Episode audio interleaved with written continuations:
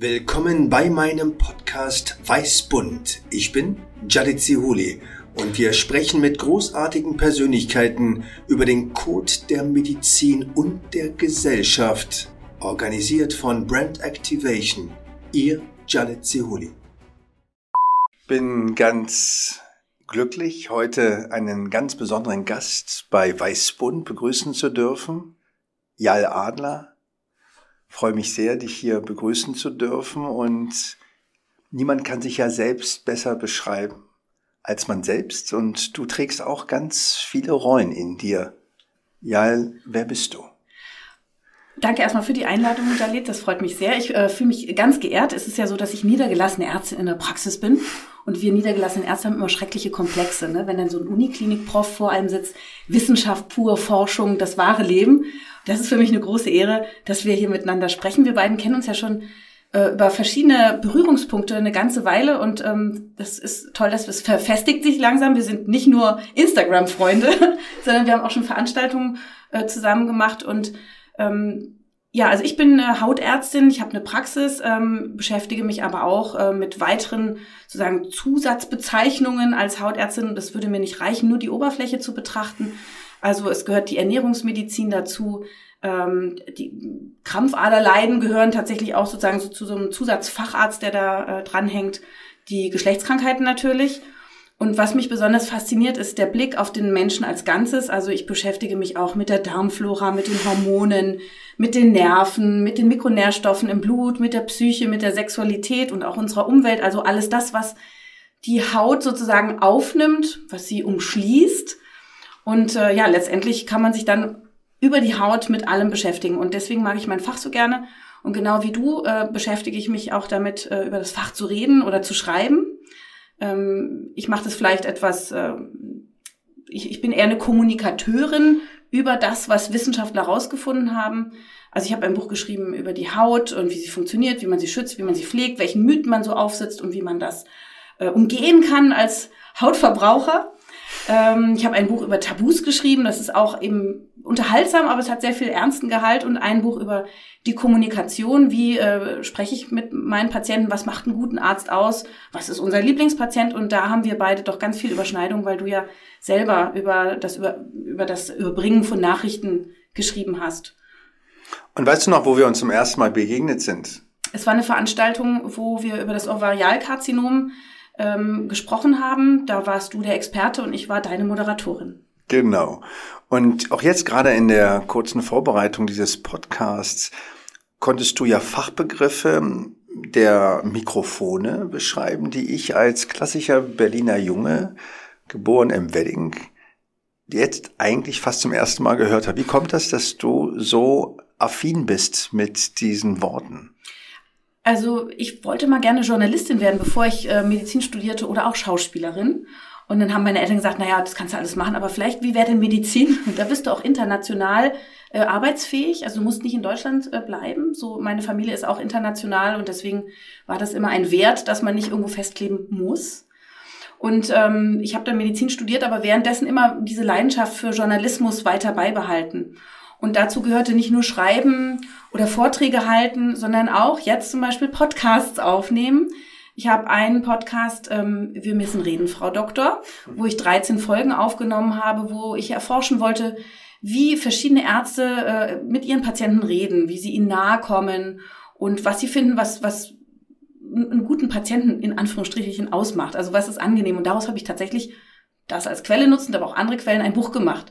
Und äh, danach habe ich begonnen mit einem Podcast-Projekt, das seit längerem schon geht, seit 2019. Ähm, das ist von der Techniker Krankenkasse und das heißt, ist das noch gesund? Und da behandeln wir klassische Medizin- und Gesundheitsthemen, die sozusagen ein bisschen über die Sprechstunde hinausgehen. Also es ist ja oft so, Menschen gehen in die Sprechstunde zum Arzt und haben nur fünf oder sechs Minuten, sieben Minuten im Schnitt Zeit, ihr Anliegen vorzutragen, untersucht zu werden, Informationen zu bekommen, wie es denn weitergeht, was sie selber tun können. Und das ist definitiv zu kurz. Und dieses, dieses Loch füllen wir mit dem Podcast. Also wir reden ausführlich über die Schilddrüse.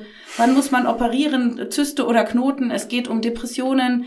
Es geht um Freundschaft, was das für die Gesundheit äh, bedeutet. Es geht aber auch um die Darmflora. Also ein wilder Mix und das baut sich immer auf und es ist großartig, weil ich genau wie du es liebe, auch mit Kollegen zu sprechen und mich inspirieren zu lassen und viel von denen zu lernen. Ich mache es auch aus egoistischen Gründen. Ja, ich finde das sehr schön, weil der Arztberuf, der zeigt ja letztendlich, aber glaube ich, stellvertretend für viele andere Berufe, dass man eigentlich seinen Charakter, auch seine Vorliebe irgendwie umsetzen kann. Ich habe erst vor wenigen Tagen mit Herrn Banissa Lambrol gesprochen. Ich weiß nicht, ob du den kennst, ein Komödien, der großartig ist bei den Rebel Comedy. Und der hatte mir erzählt, er wollte eigentlich immer schon Komödiant werden. Und seine Eltern kommen aus Marokko und er hatte schon Schwierigkeiten, dass er seinem Vater sagt, du bist den weiten Weg aus Marokko nach Deutschland gekommen, damit ich jetzt Komödiant werde und hat sich dann überlegt, was er dann macht. Und er wird das bestimmt bald selber erzählen, aber ich verrate es einfach mal. Er sagte, er wird dann erstmal Lehrer. Weil Lehrer ist auch so ein bisschen mit Bühne und ist auch ein gutes Training für die Welt. Und ähm, was mir bei dir jetzt auffällt, ist, dass du ja trotzdem auch Journalistin ja bleibst dann.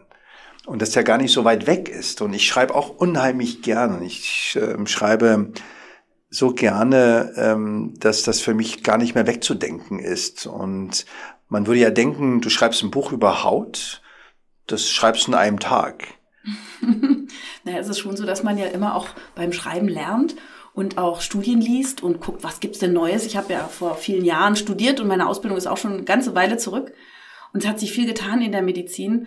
Und äh, ich finde es immer schade, so etwas zu lernen und dann ist irgendwie weg. Dann kann man es doch aufschreiben, dann strukturiert sich das auch. Und dann finde ich, kann man dieses Herrschaftswissen, was wir Ärzte haben, doch gerne teilen mit jedem. Ich finde, dass jeder Mensch eigentlich ein Recht hat, seinen Körper zu kennen, Gesundheitswissen zu haben und so auch in der Lage zu sein, auf sich selber aufzupassen. Es ist natürlich so, das weißt du als auch onkologisch arbeitender äh, Mediziner besser als jeder andere. Es gibt Schicksal und es gibt äh, Gene und man kann auch nicht alles vorbeugen. Aber das, was man selber schaffen kann, das finde ich, das kann man doch teilen. Ne? Was, was weiß ich, Lebensstil, gesunde Ernährung, äh, Sport, Einstellung oder wie du das machst, dass du auch neben deinem sehr stressigen Beruf dich ja um Literatur und Kunst kümmerst. Das finde ich so bewundernswert, wenn ich schaue, was du alles machst. Ähm, das war auch eigentlich eine Frage. Ich wollte von dir tatsächlich auch was wissen. Ich wollte gerne wissen, wie du mit diesen schweren Schicksalen äh, umgehst und wie du dich davor schützt, da, da nicht kaputt zu gehen oder auch selber ganz dolle Ängste zu haben. Wäre das okay, wenn du mir das, obwohl ich dein Gast heute bin, beantwortest? Selbstverständlich. Das ist ja ein Gespräch unter Freunden und ähm, ich denke, dass wir alle Schwierigkeiten haben, genau diese Abstinenz, diesen Abstand zu haben von diesen Schicksalen. Aber ich bin ein Grundsatz Optimist. Und das heißt, wenn ich auf eine Sache schaue, sehe ich irgendwie doch eher das Gute als das Schlechte. Und das bedeutet, dass auch wenn ich diesen schwere Schicksale sehe, gibt es für mich zwei Möglichkeiten, dass man mittrauert, ja, und sich ergibt oder eben versucht, irgendwie das Beste aus der Situation zu machen. Und das ist meine Grundsatzphilosophie, wenn ich mit Patienten, und erst vor wenigen Tagen habe ich eine junge Frau begegnet mit 29 Jahren, mit einem sehr fortgeschrittenen Eierstockkrebs, mit ihrer Mutter, hat gerade angefangen, eine neue Ausbildung und dann die Diagnose Eierstockkrebs mit einer Metastase in die Brust. Und da weiß man sofort, das kann nicht gut gehen. Und natürlich muss man Zeit und Raum lassen, ähm, das als eine Tragödie zu sehen, aber trotzdem hat die so viel Gutes und so viel Lebensenergie, dass es Sinn macht, meiner Meinung nach, dass man eben sich Gedanken macht, was kann ich tun? Und das ist, glaube ich, das, was uns dann auch wieder verbindet, weil trotz Spezialisierung, die grundlegend sich in dieser Welt, auch in der medizinischen Welt ergibt, muss man den Blick auf das Ganze haben und schauen, wie viel Gesundheit ist noch da? Mhm. Und was kann ich tun, um diese Gesundheit so zu stärken, dass es für einen wertvoll ist? Und das hast du alles schon angedeutet. Gesundheit ist ja mehr als nur weg von Krankheit, sondern Gesundheit bedeutet soziales, psychologisches oder psychisches und soziales Wohlbefinden. Mhm. Und vielleicht müssen wir uns auch davon trennen, dass wir immer zwischen Heilung und Nichtheilung sprechen, sondern wir vielleicht darüber sprechen, ob wir etwas Heilsames tun können. Und das ist, glaube ich, das, was mir auch hilft, dass ich, auch wenn ich die Tragödie sehe, aber den Moment wahrnehme, die Achtsamkeit sehe und auch sehe, dass es sinnvoll sein kann, trotz diesem Damoklesschwert, der immer vor einem schwebt, der ja vor uns allen schwebt, dass wir trotzdem Dinge erleben und auch Dinge verändern, die vielleicht wertvoll sind. Und deswegen ist das für mich keine Niederlage. Und ich war erst vor kurzem beim Bayerischen Rundfunk und dann sagte der Journalist, Herr Professor, wie machen Sie das? Ich hatte einen Chirurgen, der sagte, immer wenn eine Patientin oder mein Patient stirbt, bin ich so ärger, verärgert und wütend, dass ich versuche, beim nächsten Mal noch besser zu werden. Dann habe ich dem Kollegen gesagt, wissen Sie was, wenn ich so arbeiten würde, würde ich aufhören zu operieren, mhm. weil ich tue schon mein Bestes. Und das ist das Elementare, dass man eben versucht, mit dem Besten hineinzugehen in so ein Gespräch, in die Arzt-Patienten-Beziehung, aber auch ehrlich ist, Demut.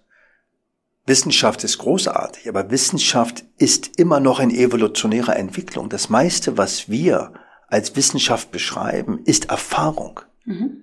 und nicht so analytisch. Und deswegen kann ich zumindest damit umgehen. Und vielleicht hilft es aber mir auch, dass ich Arzt bin, in dem Fall Mann und mit Frauen Schicksale sehe. Aber wir haben ja auch die Angehörigen, die Männer, die Freunde, die Kinder, die Söhne. Und da fällt es mir auch nicht schwerer. Also und du hast sicherlich ja auch Freunde und Bekannte, äh, die auch mal eine Männerdiagnose haben. Ja, ständig. Und ähm, wie geht? Also hast ja. du hast du nie Ängste? Also Natürlich. Aber Ängste ist doch was Menschliches, ist was ja. Großartiges. Die Angst darf nur nicht so groß sein, dass wir die über die Straße gar nicht mehr uns trauen zu gehen. Ja. Und ich habe Angst. Und ich habe ähm, ja, ich habe ja sogar Flugangst. Aber meine Frau sagt, äh, man hat irgendwie immer dieselbe Masse an Angst, nur die ist immer verschieben. Mhm. Äh, und bei mir ist das anscheinend so, dass ich, wo ich Angst haben sollte, wahrscheinlich keine Angst habe oder wenig. Mhm. Und da, wo ich wahrscheinlich keine Angst habe, vielleicht viel zu viel Angst habe. Aber nein, die Angst ist wichtig und wir brauchen auch diese Alarmglocken. Aber die Angst ist nicht lähmend. Mhm. Ja, und äh, aber ich gehe nicht mit einer Angst rein, sondern mir ist wirklich bewusst, dass wichtiger als das Wort die Beziehung ist. Mhm.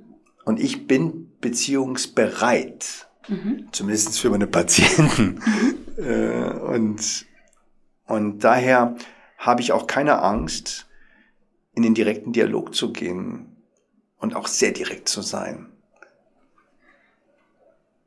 Das ist so mein persönlicher Stil. Aber das ist so, wie du jetzt schreibst oder journalistisch unterwegs bist, investigativ eigentlich. Als Mediziner ist man ja auch investigativ, man will es ja auch wissen.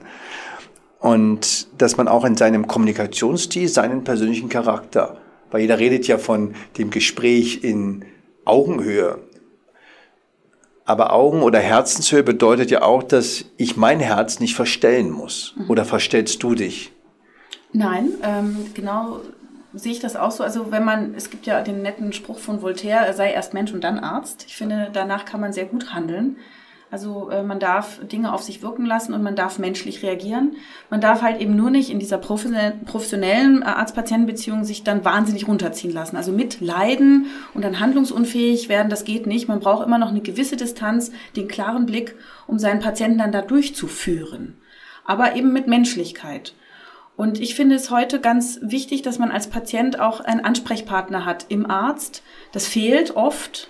Äh, in der Privatmedizin ist das vielleicht noch eher möglich, aber wenn man 100 Patienten als Kassenarzt betreut, ist es sehr schwer, ähm, wenn der Patient Hilfe braucht, am Wochenende Sorgen hat, Ängste hat, dann sich auch noch darum zu, um ihn zu kümmern. Und ich würde mir sehr wünschen, das ist vielleicht auch ein politischer Wunsch, einer, der in Richtung Entwicklung des Gesundheitswesens ähm, äh, auszurufen ist, dass es eine Möglichkeit gibt, die man schaffen sollte, zum Beispiel durch einen Krankenkassenservice, dass Menschen, die medizinische Fragen haben, jemanden erreichen können, einen Arzt erreichen können am Wochenende, in der Nacht, per E-Mail, per Telefon und nicht nur über die 116, 117, wo dann gesagt wird, oh ja, Sie müssen in die Notaufnahme oder nee, das hat Zeit bis Montag, sondern jemand, der so eine Art Erstentscheidung trifft. Also wir beide als Ärzte, wir haben einen, wir haben einen Freundeskreis und wir kriegen sicher, du auch, am Wochenende regelmäßig Fotos von irgendwie, so ich von Hautzuständen, ja. äh, nässende Stellen, rote Stellen, dicke Stellen, äh, auch ähm, also intime Regionen.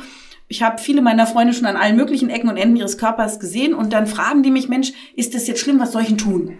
Und ganz oft kann ich dann sagen, ach, mach dir keine Sorgen, kühl das ein bisschen oder hol dir eine Creme oder ich schreibe dir schnell ein Rezept und dann wird das wieder. Und das entspannt und das macht Stress weg und das hilft sofort beim Gesundwerden, weil diese Angst, die kann einen ja kaputt machen. Mhm.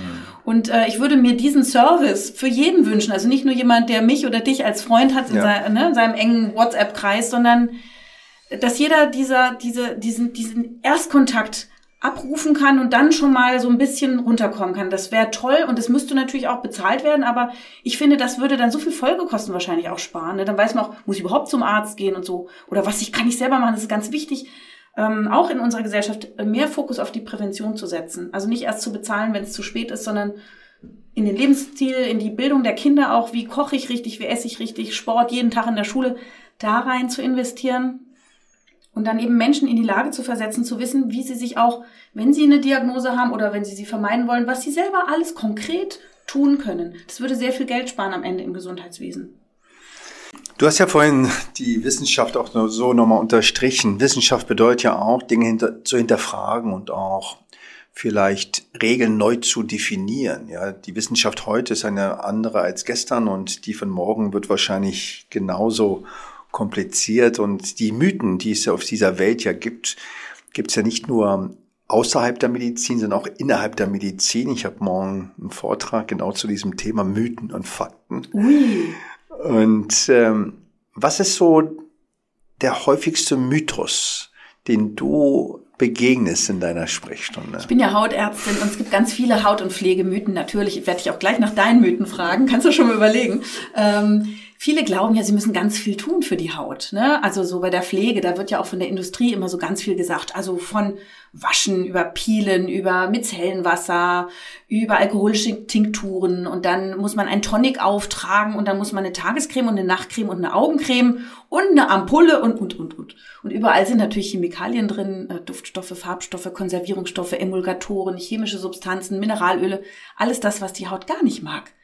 Und das Herrliche an der Haut ist eigentlich, wenn man sie überhaupt pflegt, gilt immer weniger ist mehr und man sollte die Haut machen lassen, in Ruhe lassen und immer nur dort nachhelfen, wo sie es wirklich nicht alleine schafft. Und das bedeutet ganz konkret, zum Beispiel waschen nur mit Wasser. Super, reicht. Selbst wenn man ein leichtes Make-up als Frau benutzt, äh, einfach nur mit warmem Wasser und in, ins Handtuch und äh, wenn da ein Puderpartikelchen auf der Haut liegen bleibt, das macht der Haut viel weniger und ist auch sogar ein bisschen fettaufsaugend, antientzündlich und beruhigend ist also viel harmloser, als wenn man alle seine Schutzmechanismen runterwäscht. Die bestehen aus Pflegefetten aus der Oberhaut, also Schutzfetten, bestehen aus Talg, der aus den Poren kommt, bestehen aus dem Säureschutzmantel pH 5 ungefähr, bestehen aus Türsteherbakterien, also einer, ja, einer großen Armee an Bakterien, die auf uns leben und das Immunsystem trainieren und Feinde vertreiben, die uns krank machen können. Und übrigens, wenn wir ein richtiges, starkes Türstehermikrobiom haben, auch einen guten, anziehenden Körperduft verleihen. Und durch sehr viel Pflege zerstören wir diese natürlichen Schutzmechanismen. Und wenn wir uns angucken, die Haut in der Steinzeit, wenn man die gefragt hätte, Haut, wann willst du eigentlich gewaschen werden, dann würde die Haut sagen, keine Ahnung, pff, hm, nie oder nächste Woche oder wenn mal wieder ein Fluss vorbeikommt, so ungefähr. Ähm, die Haut ist also geschaffen, sich selbst zu cremen, selbst Immunsystem zu haben, sich selbst zu schützen und eben Schmutz und Staub auch draußen zu halten. Und wenn was auf der Haut eben liegt, ist der ziemlich wurscht. Und Menschen, die aufhören, sich so stark zu pflegen, haben viel weniger Hautkrankheiten. Das ist genau das, was ich jeden Tag sehe. Also weniger Stewardessenkrankheit, also überpflegte Haut haben viele Frauen, weniger Kontaktallergien, weniger Reizungen, weniger fettige Pickel. Ja, und sie riechen auch besser. Der häufigste Mythos, den ich begegne, ist, dass eben der psychische Stress die Ursache einer Krebserkrankung ist. Und zwar artikuliert oder nicht artikuliert, je nach Vertrauen.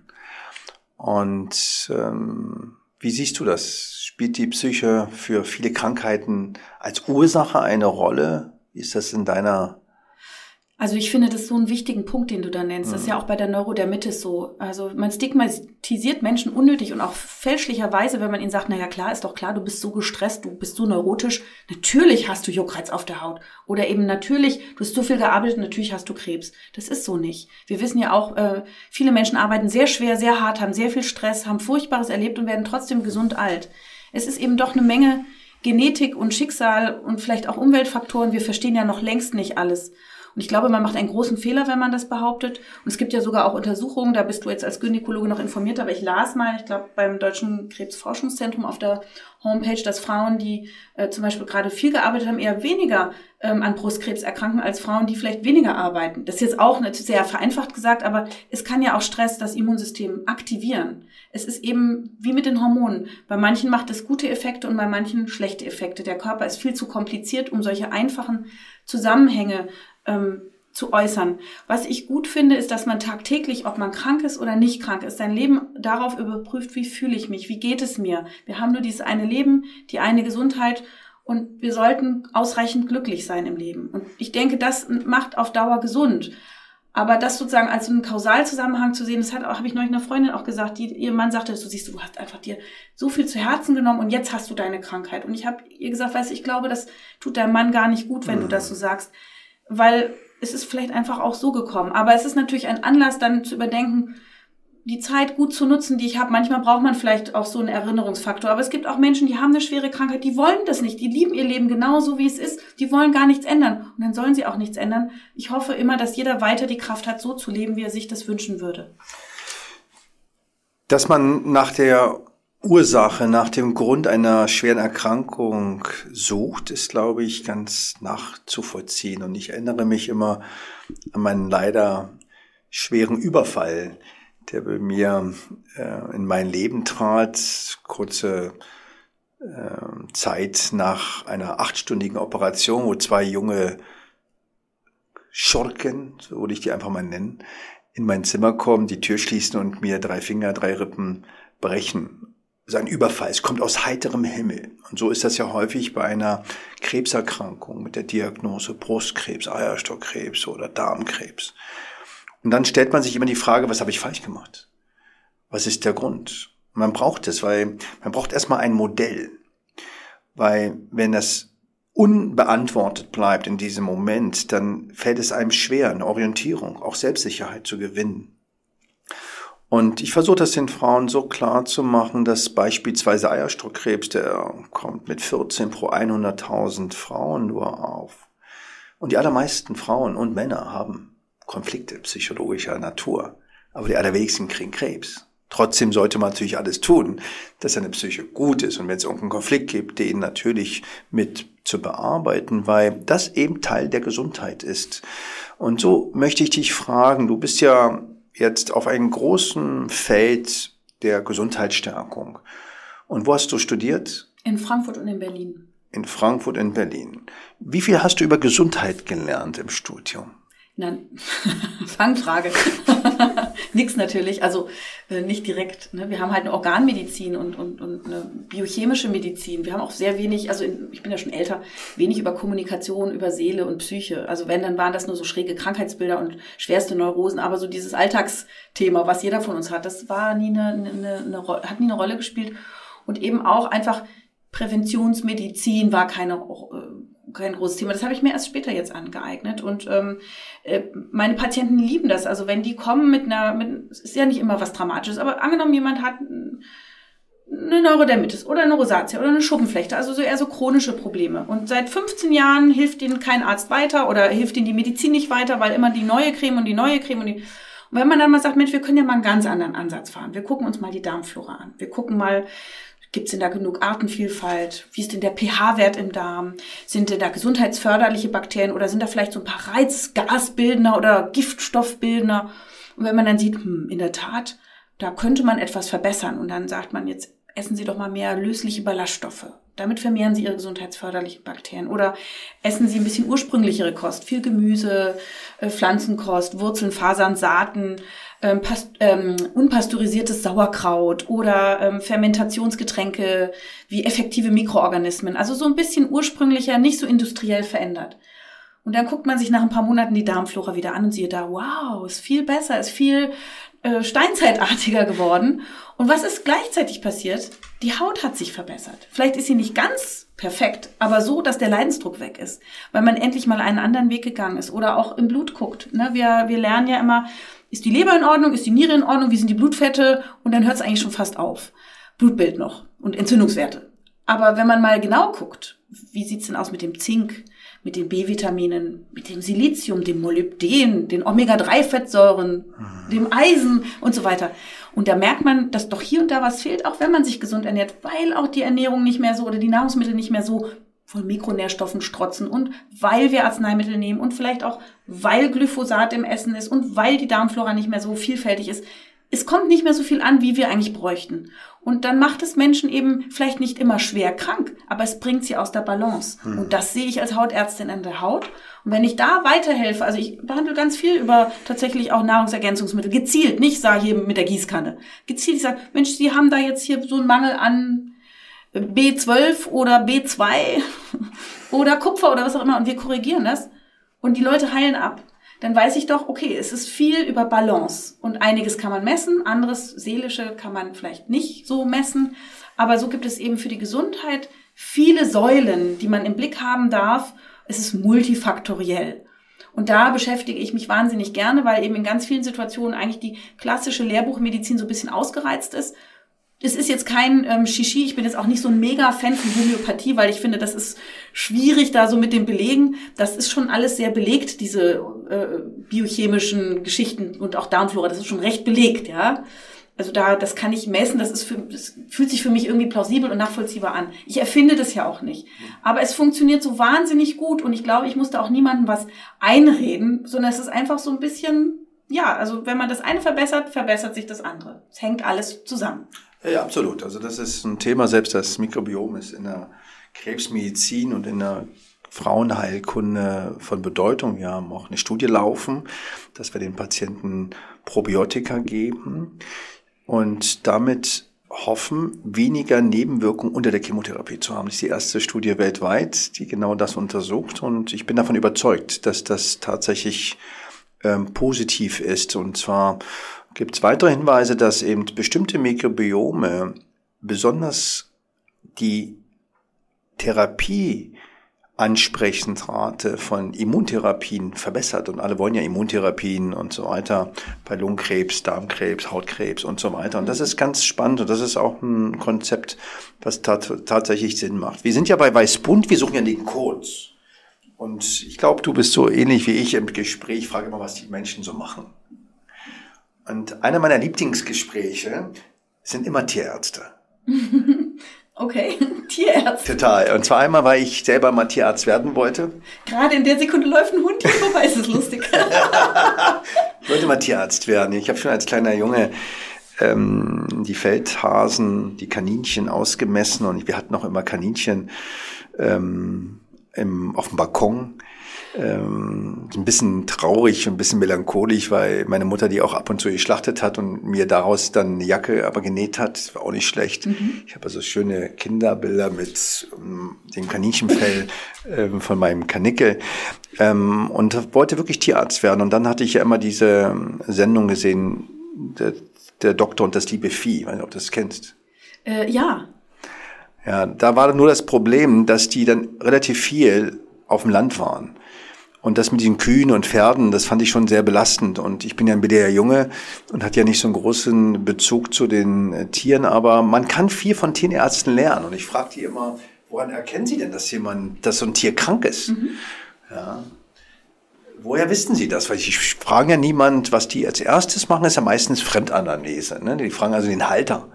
Warum kommen Sie eigentlich? Was ist mit Ihrem Tier denn los, was sonst nicht normal ist? Und meistens hat das damit zu tun, dass es nicht frisst, oder dass es sich nicht bewegt oder anders bewegt oder die Flosse oder das Fell anders aussieht. Hast du schon mal mit deinem Patienten, Tierärzten über die Haut, die, das Fell oder die Schuppen gesprochen? Und gibt es da einen Code, der dich wieder zu den Menschen führt? Mit einem Tierarzt über, über, über die Haut, also über das Fell gesprochen? Du, ich muss mal, Ich hatte eine Patientin, die hatte einen kranken Hund und ich habe der Patientin effektive Mikroorganismen zum Trinken gegeben, habe ihr gesagt, das trinken die Menschen auf Okinawa in Japan und die leben deswegen sehr lang. Probieren Sie es doch mal aus. Und dann hat sie gesagt, kann ich es auch meinem Hund geben? Soll ich? ich ja, können Sie machen. Und als sie das nächste Mal kam, ging es ihr besser und ihrem Hund auch. Die war totaler Fan geworden von dieser Therapie. Also in der Tat, was Menschen hilft, hilft Tieren und umgekehrt wahrscheinlich auch. Wir sind ja jetzt auch jetzt nicht so wahnsinnig weiterentwickelt vom Tier. Aber ich finde es ganz interessant. Also zum Beispiel Myome gibt es ja viel bei afrikanischen Frauen, aber auch bei afrikanischen Elefanten. Nein. okay. ja verrückt. Ja. Und zwar, ich hatte mich mit unserem Zoodirektor darüber unterhalten. Ja. Und der hat erzählt, die haben echt große Probleme. Wir haben eine Studie durchgeführt an der Charité mit grünen Tee zu Myom. Und da war er sehr interessiert, Und? ob man nicht das, na, wir haben gezeigt, erstmal, dass die Frauen das sehr positiv sahen. Und wir haben das in Pillenform gehabt, 1,8 Liter, ein bisschen mit Pfeffer, um die Resorption zu erhöhen Ja, vom grünen Piperin. Tee. Genau, Piperin. Und die Frauen waren wirklich äh, angetan davon und waren zufrieden, hatten auch angegeben, dass die Lebensqualität sich verbessert hat. Myome, manche sind größer geworden, manche sind kleiner geworden, manche sind dabei geblieben. Ich würde sagen, grüner Tee ist gut. Äh, wenn man Myome hat, muss man sie sowieso nicht gleich alle operieren. Das sind so ähm, ja, das sind Muskelgeschwulstknoten, die aber eigentlich harmlos sind, ähm, im großen Teil manchmal Probleme machen. Aber man der kann Gebärmutter. Genau in der Gebärmutter ne? bluten, aber die meisten machen gar nichts. Und gerade afrikanische Frauen, wie gesagt, haben das sehr, sehr häufig, ohne zu wissen, warum. Das hat vielleicht was mit Genetik und sogenannter Epigenetik zu tun. Und da war er ganz angetan, ob man den, grünen Tee nicht auch für Elefanten vielleicht mal im Rahmen einer Studie untersuchen könnte. und ähm, wir werden dieses Gespräch hoffentlich nach dieser äh, schwierigen Phase der Pandemie äh, weiter fortsetzen. Aber ich denke, man kann davon lernen. Das ist eben der Bewegung, der Code. Und du hast vorhin das, die Steinzeitalter äh, gezeigt. Also ich denke, wichtig ist, dass wir eben Dinge nicht neu erfinden müssen häufig. Ja. Die Sonne, das Meer, etc. Es gibt ja auch den umgekehrten Reflex, also ähm, Menschen gucken andere Menschen an und äh, das ist ja gerade bei Hautpatienten auch so schlimm. Sie sind ja sehr stigmatisiert, wenn man sichtbare Hautleiden hat, weil dann denken immer alle gleich, Steinzeitgehirn geht an, uh, da ist ja was Ansteckendes, nicht, dass ich mich ansteckende oder meinen Steinzeitstamm, also auf Abstand gehen. Die meisten Hauterkrankungen, wie zum Beispiel Schuppenflechte, sind zwar vielleicht sehr sichtbar, aber sie sind ja nicht ansteckend. Aber dieser Reflex springt eben an. Oder auch zum Beispiel äh, Haarausfall, gerade für Frauen, äh, sehr, sehr schwieriges, schlimmes Thema, wenn die Haare weniger werden. Und auch da springt sozusagen dieser Reflex, äh, Reflex an. Also wir gucken ja auch eben bei Tieren auf das Fell. Ist es voll? Ist es glänzend? Ja, das Tier ist gesund. Selbe gilt für die Zähne oder eben auch Nägel. Also das sind solche Dinge, die wir am Menschen angucken und die quasi ja, so wie wir das eben aus der, aus der Veterinär, äh, aus dem Bereich kennen, äh, genauso dieselben äh, schlichten Reflexe in uns äh, äh, ablaufen und uns auch oft gar nicht so bewusst sind. Du hast ja ein sehr erfolgreiches Buch geschrieben zur Kommunikation, was ja jetzt schon in zig Sprachen übersetzt ist. Ich bin ganz neidisch, aber ich gönne es dir. Ähm, jetzt drehen wir das nochmal rum. Du hast gezeigt oder auch beschrieben, was man alles besser machen sollte und worauf man achten sollte. Wie siehst du das mit dem Thema gute Nachrichten in dem Arzt-Patientengespräch? Ich sage das immer sehr gerne. Ich finde gute Nachrichten und oder auch stärkendes, auch wenn eine Situation schwierig ist oder auch traurig ist oder beängstigend ist, versuche ich immer gute Nachrichten zu finden. Ich versuche immer zu loben, ich versuche immer zu motivieren, ich versuche wie du auch immer das Gute zu suchen mit dem Patienten, weil ich glaube, dass das ein gutes Gefühl gibt und es stärkt und es kann beim Gesundwerden immer helfen. Und äh, ich finde es falsch, wenn Ärzte immer nur neutral sind Ähm, ich finde es wichtig, sich hineinzuversetzen in die Seele des Gegenübers. Und wenn ein Patient auch Angst hat, und äh, dann sage ich, äh, lasse ich auch Humor walten, sehr gerne. Also wenn die Situation es erlaubt, dann ne, bei, beim Hautarzt, dann bei der Hautkrebsvorsorge zieht man sich immer nackig aus. Da schämen sich ja natürlich alle immer oder viele. Und dann sage ich immer, keine Diagnose durch die Hose. Und dann lachen wir gemeinsam, das entspannt. Und die Patienten sehen, oh, ich bin ja wahrscheinlich nicht die Einzige oder der Einzige, der sich schämt. Diesen Kalau macht sie bestimmt oft. Und genauso ist das. Und wenn ich dann einen Patienten untersuche und ich sehe, was weiß ich, muskulöse Waden oder besonders gut die Haut vor der Sonne geschützt, keine äh, ne, schwerwiegenden Sonnenschäden.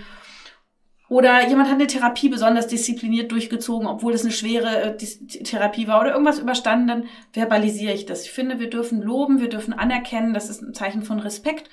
Und äh, ich bin immer glücklich, wenn Patienten aus der Sprechstunde gehen und sagen, ich gehe mit einem guten Gefühl, vielen Dank dafür, ähm, ich bin aufgebaut. Und es geht ja für die guten Nachrichten, aber auch für die schlechten.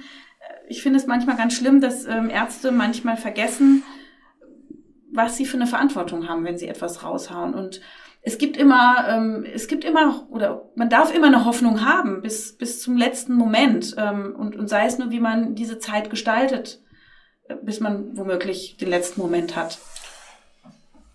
Du hast ja eine besondere Sensibilität für das gesprochene und geschriebene Wort. Was würdest du dir wünschen, dass sich die Arztbriefe ändern? Wenn ich Arztbriefe lese, zwei, drei Seiten und am Anfang erstmal nur die Krankheiten sehe und zum Schluss auch nochmal nur die Krankheiten beschreibe, was würdest du dir wünschen mit deinem journalistischen Gespür? Was wäre dein Tipp oder dein Wunsch?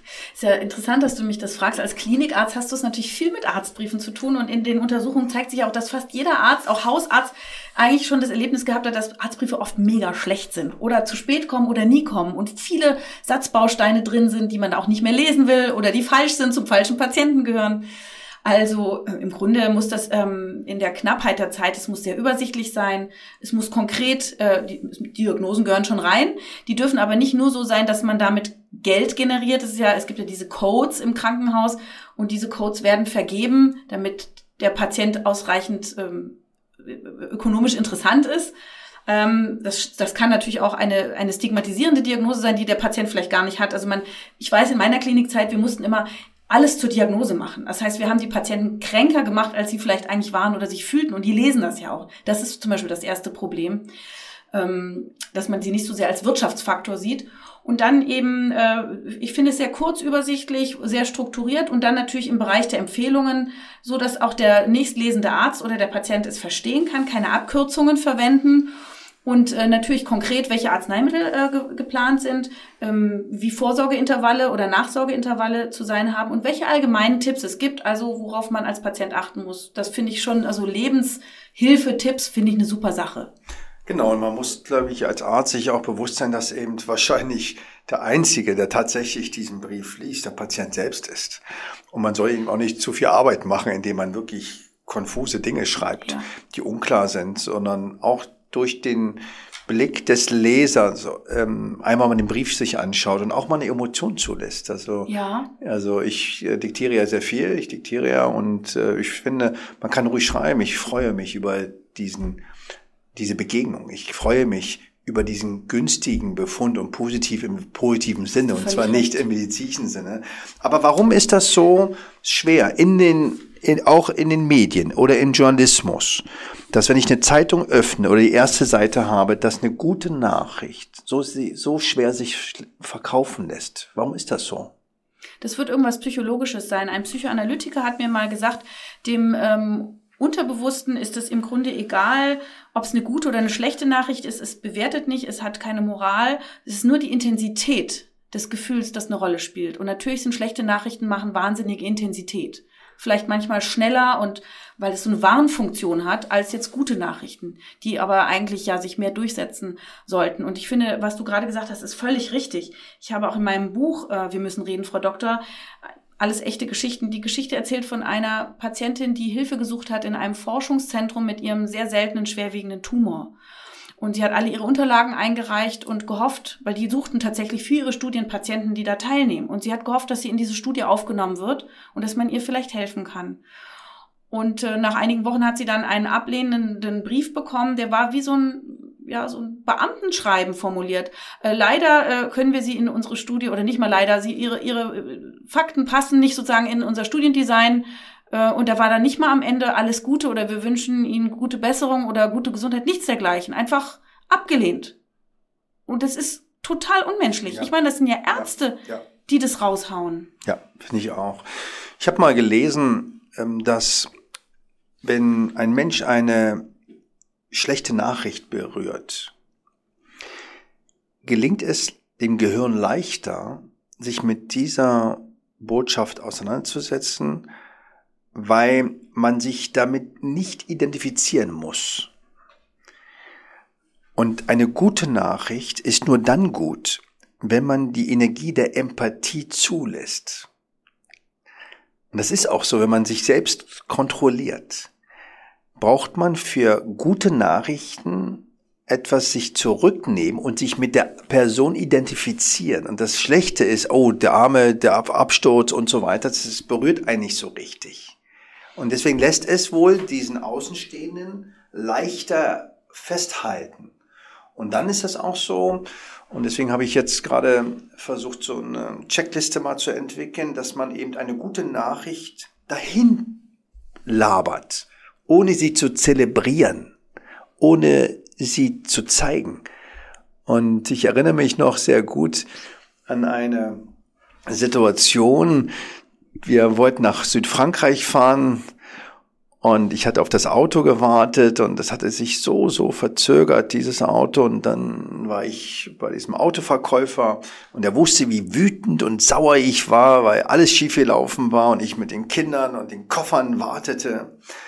Und dann hat der das Auto nackt gemacht, indem er diesen Vorhang wegnahm. Mhm. Und hat dann, obwohl er wusste, dass ich wütend bin, dann mir noch einen Blumenstrauß gegeben. Mhm.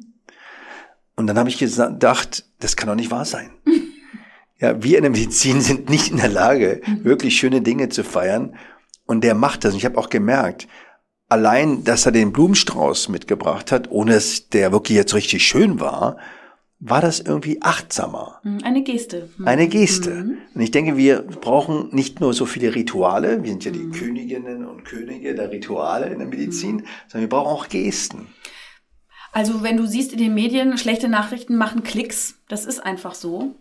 Ja, also und die werden und manchmal sind die schlechten Nachrichten ja auch gar nicht passend zum Inhalt, aber Hauptsache es ist eine eine hässliche Überschrift.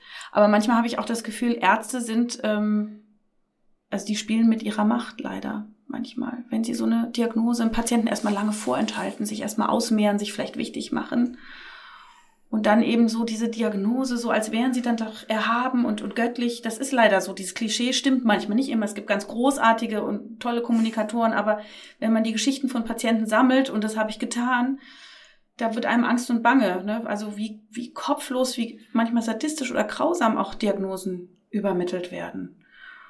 Und da glaube ich, das sind einfach auch nicht schöne menschliche Seiten, die da manchmal zutage treten auch bei uns Ärzten. Und wir müssen uns darüber bewusst werden, wir müssen das lernen. Wir müssten eigentlich jedes Jahr nicht nur zu Krankheitsfortbildungen, sondern auch zu Kommunikationsfortbildungen und zu Herzensfortbildungen, wenn es denn dann von alleine nicht. Nicht jeder ist ein Naturtalent und Empathie kann man auch lernen und muss man lernen. Ist eine Verpflichtung.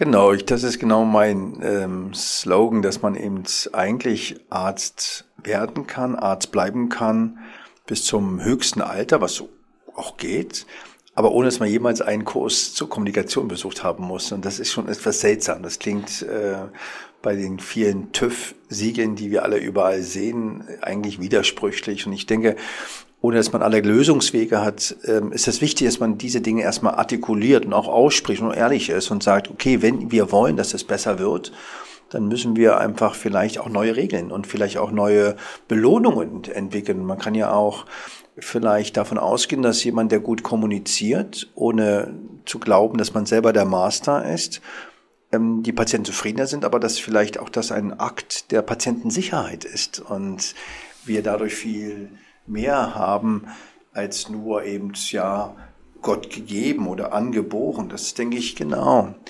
Wie machst du das in deinem Team? Du bist ja eben niedergelassen. Ein schönes Wort, muss ich sagen, niedergelassen. Ja, bist, fühlt sich denn niedergelassen? ich sitze auf dem Grund und Boden der Realität. Was wäre denn das Gegenteil von niedergelassen? Tja, erhaben natürlich. Erhaben, okay. Also ich fühle mich nicht in der Charité erhaben. Okay, aber wie schaffst du das, dass du deine Philosophie auch weitergibst? Mit meinem Team? Ja.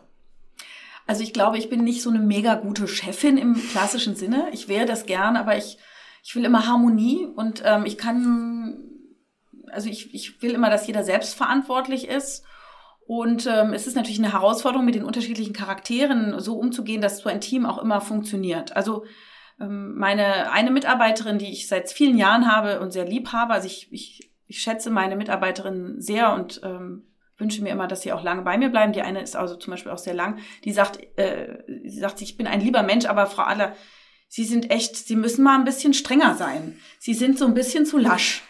Und ich, das kann ich nicht. Ich kann ähm, selber schwer Nein sagen, auch wenn Patienten von mir was wollen, wo ich merke, es wird mir jetzt zu viel als auch sonst, also so Grenzen zu setzen und, und auch klar zu formulieren. Dass ich bin eine Hysterikerin, wenn man psychoanalytisch spricht, also jemand, der ist laut und lustig und vielleicht ein bisschen chaotisch und auch gerne fröhlich und unterhält sich gerne und mag Leute und aber dann ist man eben nicht immer so zwanghaft. Das wäre dann das Pendant, ne? also sehr strukturiert und überall Schildchen drauf und immer derselbe Workflow. Ich bin ein bisschen improvisierender. Also Improvisationstheater war auch immer meine Stärke.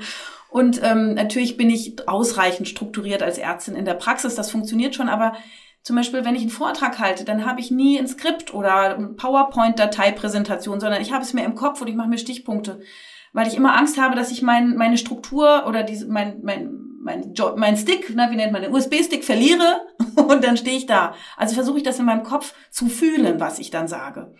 Und das ist natürlich ein bisschen manchmal unzuverlässig und mag manchen Menschen ziemlich auf die Nerven gehen.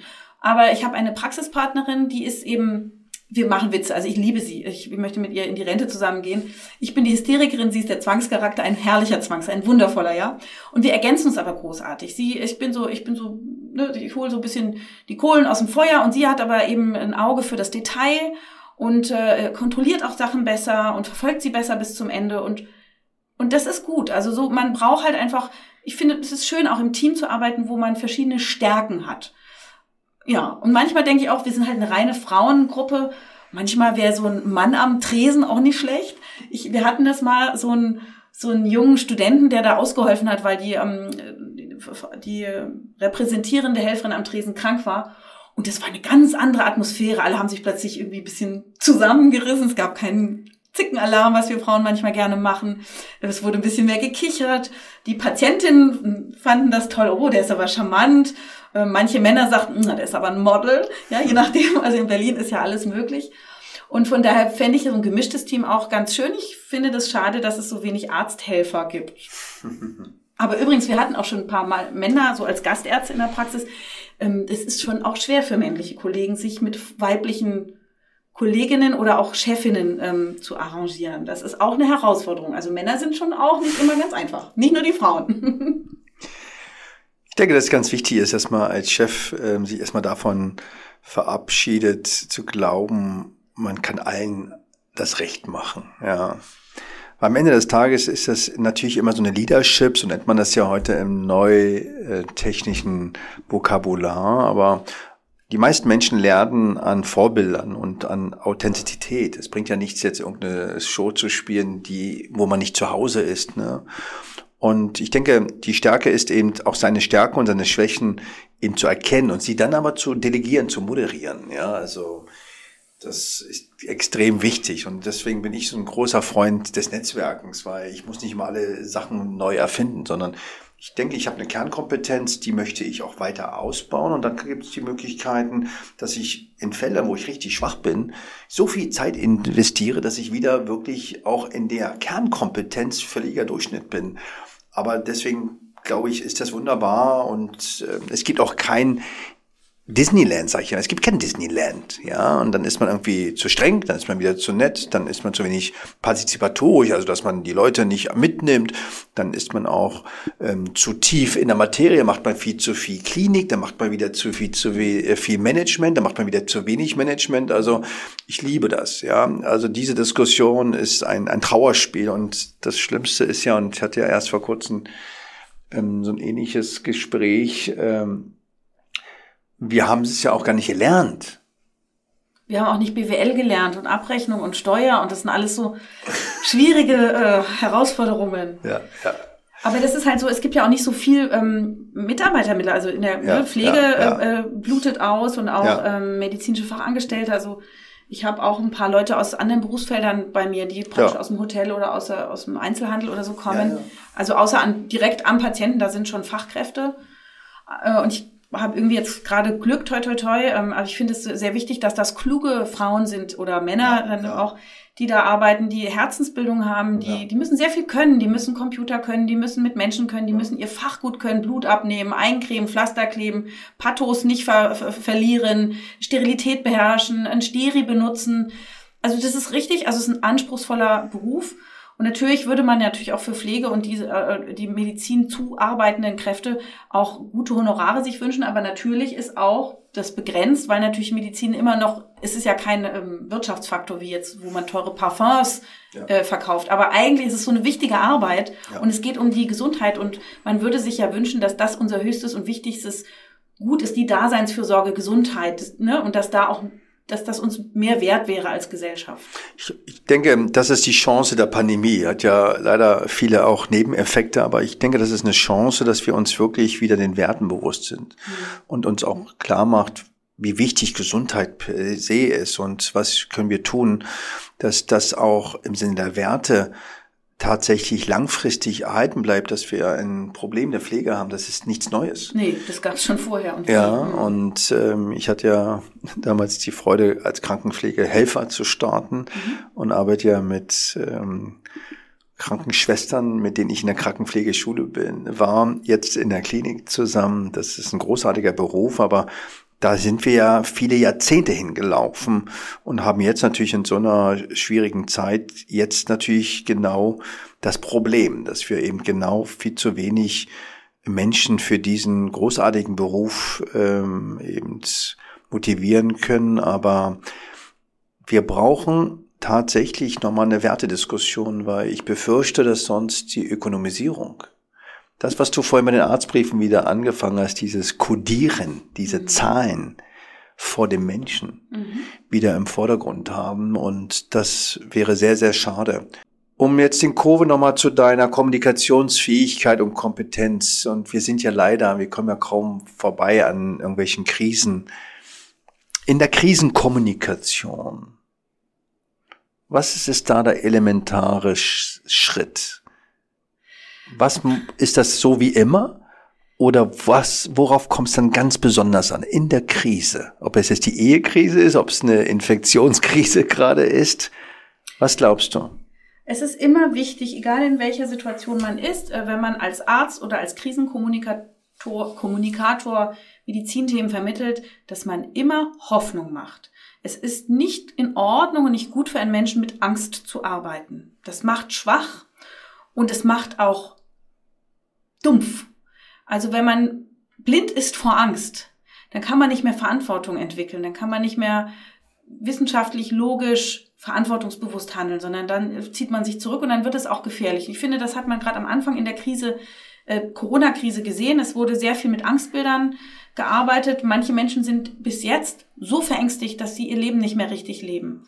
Es gibt natürlich jetzt wahnsinnig viele Aspekte, die dazugekommen sind, die wirklich ein Riesenproblem sind. Fangen wir an mit den Kindern, fangen wir an mit verschleppter Diagnostik, fangen wir an mit nicht stattgefundenen Operationen.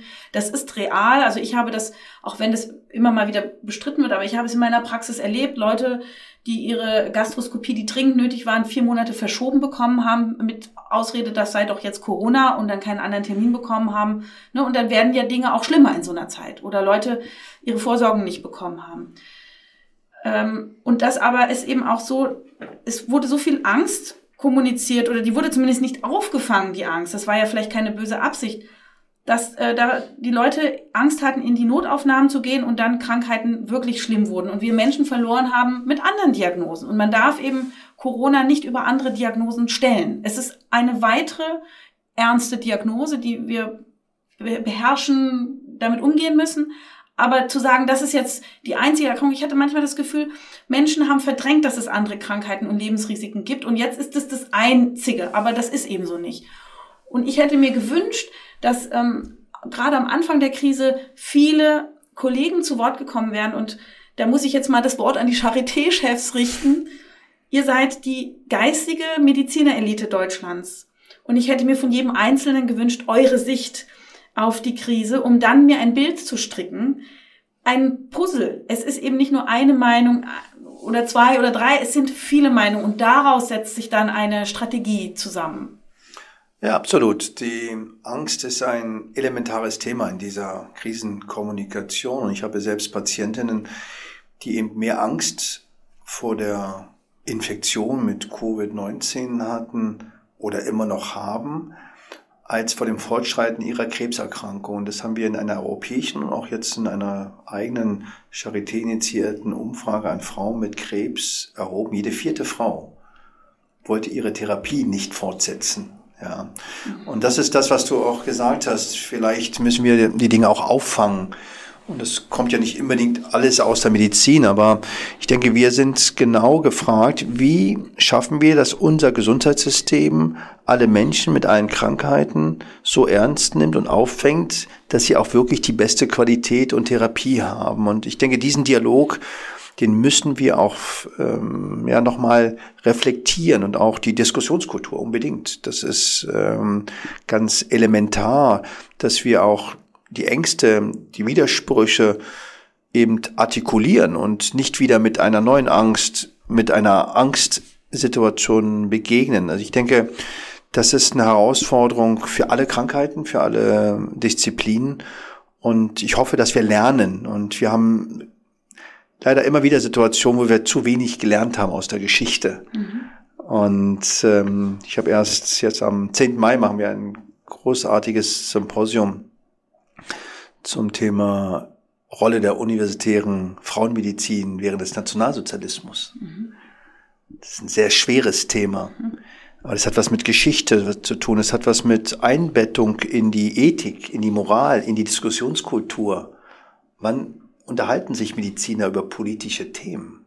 Wir reden über Haut, wir reden über Eierstockkrebs. Aber wo ist die Plattform, dass wir über gesellschaftsrelevante Themen uns unterhalten und vielleicht unsere Erfahrung auch mit einfließen. Denn letztendlich ist Medizin, und das ist Weißbund, das wieder das Spiegelbild der Gesellschaft. Und zwar in beiden Richtungen. Das müssen wir uns bewusst machen, dass wir auch die Welt verändern können.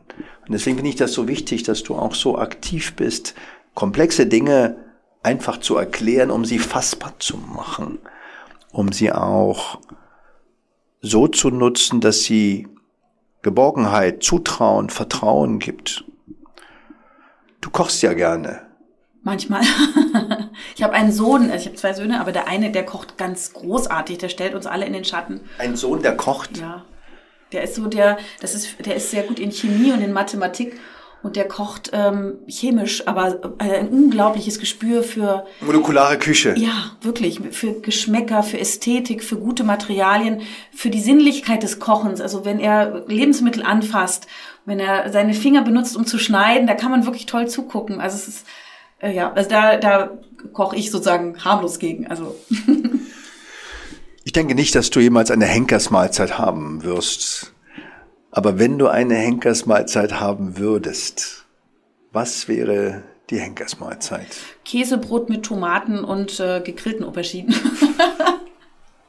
Schlau, dass das eben mehrere Dinge sind. Das dauert dann länger. und ähm, ja, und das ist dein Lieblingsgericht. Meins war Tagine.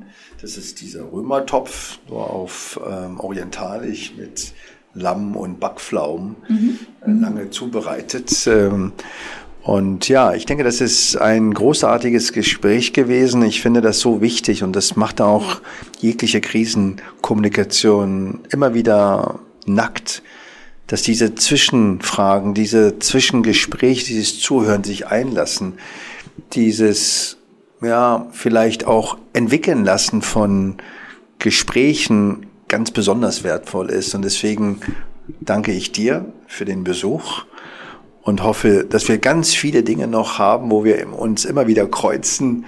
Und wenn ich an Weiß-Bunt denke, bist du bunt und du bist weiß, hast verschiedenste Rollen und bleibe bitte der Medizin, aber auch der Gesellschaft uns zu erhalten. Vielen Dank, das sind ja tolle Worte. Ich freue mich auf unsere hoffentlich nächsten Jahrzehnte miteinander.